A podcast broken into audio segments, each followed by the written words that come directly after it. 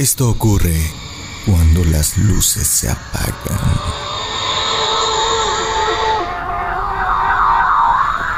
Historias, leyendas y actividad paranormal.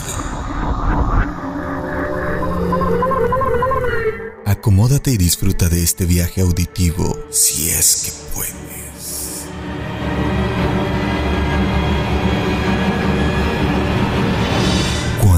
luces se apagan.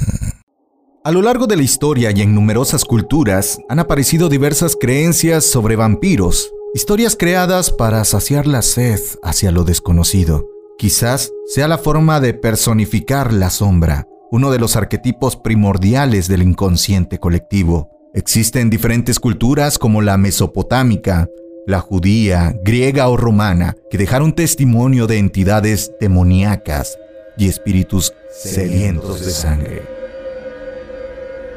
Pero el mito de estos seres se extendió gracias a la Europa del siglo XVIII y XIX, en medio de la efervescencia de la literatura gótica, cuando un joven irlandés llamado Bram Stoker impactó con el relato del célebre Drácula, sin duda el vampiro más enigmático y famoso. Pero, ¿serán acaso los vampiros producto de las ficciones falaces de la fantasía humana o existe algo que aún desconocemos?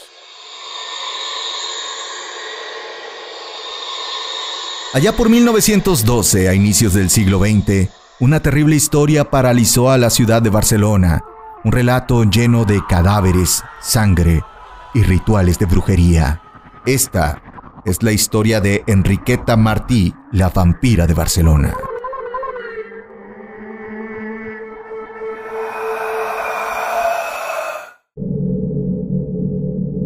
Enriqueta fue una mujer española con una vida bastante extraña. Contrajo nupcias con un pintor venido a menos y la pareja se ganaba la vida como podía, e incluso de la caridad.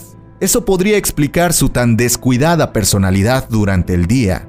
Salía a la calle en las peores fachas, sucia y maloliente, pero por las noches todo cambiaba. Salía perfumada, en tacones, con elegantes prendas y algunas que otras perlas y plumas muy elegantes para la época. Se dice que en las noches ofrecía sus servicios como proxeneta. De hecho, en 1909 fue detenida por regentar un prostíbulo en la calle Minerva de la ciudad condal Barcelona, donde ofrecía a niños de 5 a 16 años, pero el proceso contra ella no prosperó.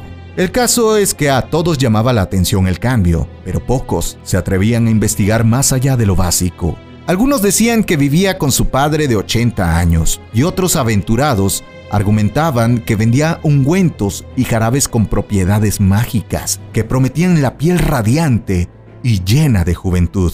Pero nadie imaginaba que Enriqueta tenía un oscuro secreto. Todo comenzó el 10 de febrero de 1912 con la desaparición de Teresa Guitar, una niña de 5 años, miembro de una de las familias más adineradas e importantes de Barcelona. Ese día, Teresa caminaba de la mano de su madre, pero en un instante de distracción, la pequeña Teresa desapareció. La noticia corrió como pólvora por toda la ciudad. Se esparció de boca en boca hasta llegar a los principales periódicos que no dudaron en alertar a la población. Por esas fechas se hablaban de raptos y asesinatos de niños que habían puesto en jaque a la ciudad española, pero sin ninguna evidencia, solo personas sospechosas. La misteriosa desaparición de Teresa Guitar puso a la ciudad de cabeza. La familia ofreció una jugosa recompensa a quien diera con el paradero de Teresita. Pasaron los días y la efervescencia de la búsqueda disminuyó. Muchos aseguraban que la niña había sido asesinada hasta que la curiosidad de Claudina Elías, vecina de Enriqueta, fue el primer indicio del más aterrador hallazgo. Según la versión de esta mujer, desde su balcón podía observar a una niña de unos 5 años en un jardín, completamente rapada que sollozaba día y noche. Pero lejos de hacer un llamado a la autoridad, decidió investigar por sí sola. En cuanto tuvo la oportunidad de platicar con Enriqueta, le preguntó por la niña, pero la reacción de Enriqueta fue desconcertante Enfadada se limitó a negar la existencia de cualquier infante en su jardín.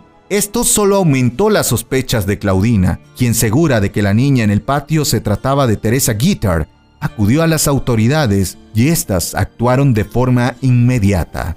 Con la excusa de una inspección sanitaria, acudieron a la casa de Enriqueta Martí, hallando en una de las habitaciones a Teresita y a una niña más, quien más tarde se identificó como Angelita.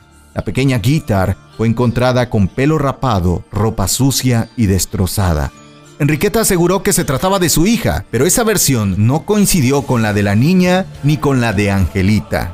¿Pero qué hacía Enriqueta Martí con los niños y por qué fue conocida como la vampira de Barcelona? Enriqueta sufría de cáncer de útero, por lo que tener hijos era prácticamente imposible para la época. Aunque llegó a tener un pequeño que lamentablemente falleció a los 10 meses por desnutrición, muchos aseguraban que esta era la causa por la que Enriqueta raptaba niños para después prostituirlos, violarlos o peor aún, beber su sangre.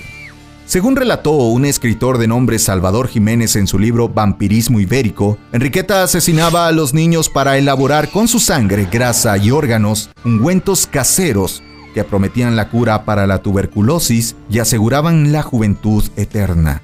Sus clientes más frecuentes eran de la clase alta, ya que era la única que podía pagar los altísimos precios de los ungüentos. Según versiones de quien fuera amante de Enriqueta, la vampira de Barcelona utilizaba su comedor como matadero, donde perdieron la vida muchos inocentes, y aunque la historia resulta atroz y en su momento fue un boom mediático, afectando a las familias catalanas que consumieron los productos de Enriqueta, poco después la noticia comenzó a perder fuerza y quedando en el olvido. Pero ¿qué fue de la vampira de Barcelona? Enriqueta Martí fue llevada a juicio y condenada a cadena perpetua en 1913. Sin embargo, al llegar a la cárcel, un fatal destino la esperaba. Fue linchada por sus compañeras y de la golpiza falleció. Su muerte fue objeto de divulgación de noticias. Algunos periódicos decían que la había envenenado la burguesía española para evitar que divulgara sus secretos. Otros más decían que murió de cáncer de útero, pero la versión más repetida y probable fue que la lincharon en la cárcel. ¿Víctima o culpable? Lo cierto es que La vampira de Barcelona es una historia tan escalofriante como la del mismísimo Jack el Destripador.